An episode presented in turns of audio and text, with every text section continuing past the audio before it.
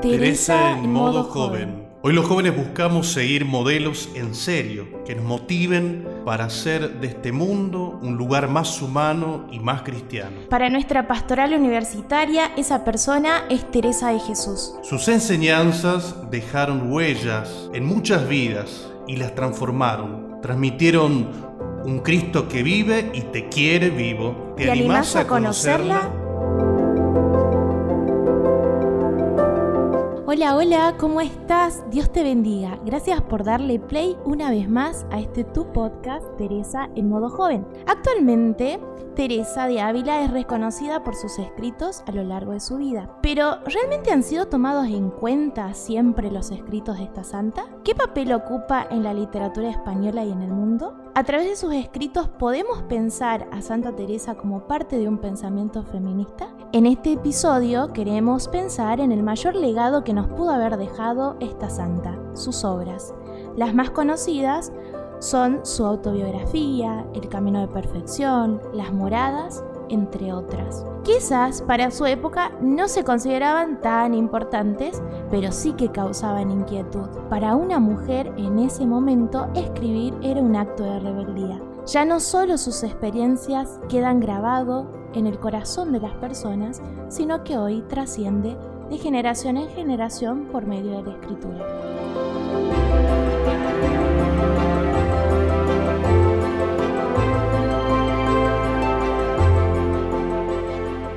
Para profundizar un poquito más acerca de este tema, le damos la bienvenida a Guadalupe Rojas.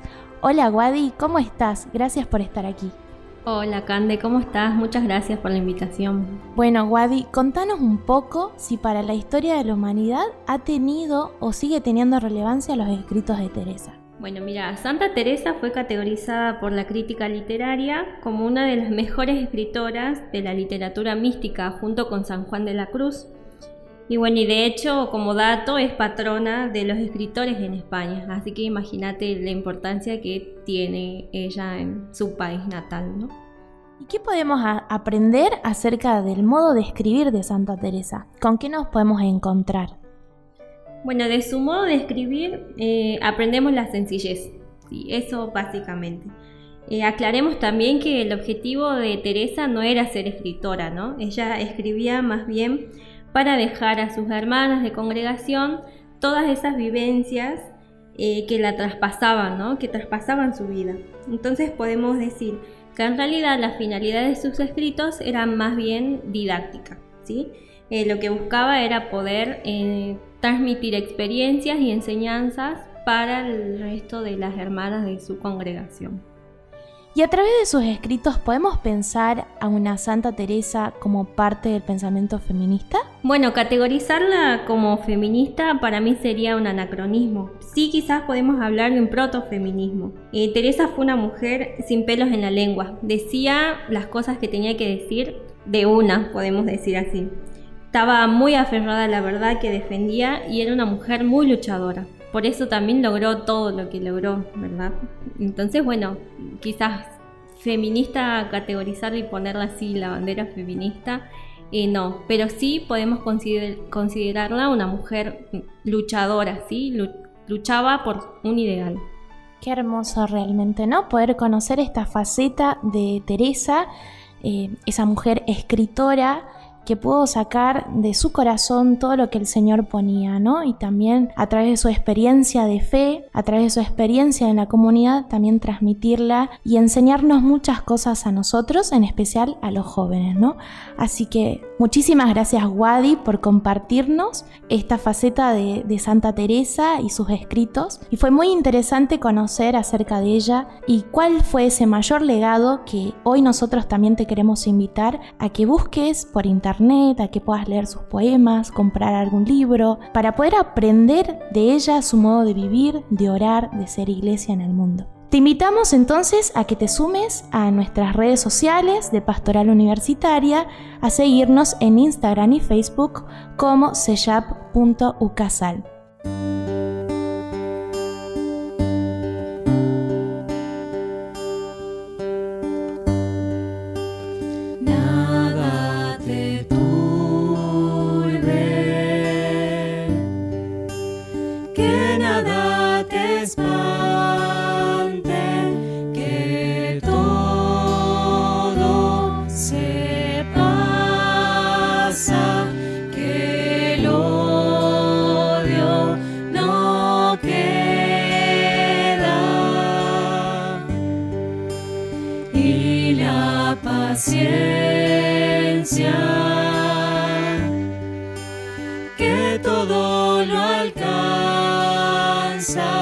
y quien a Dios tiene ya.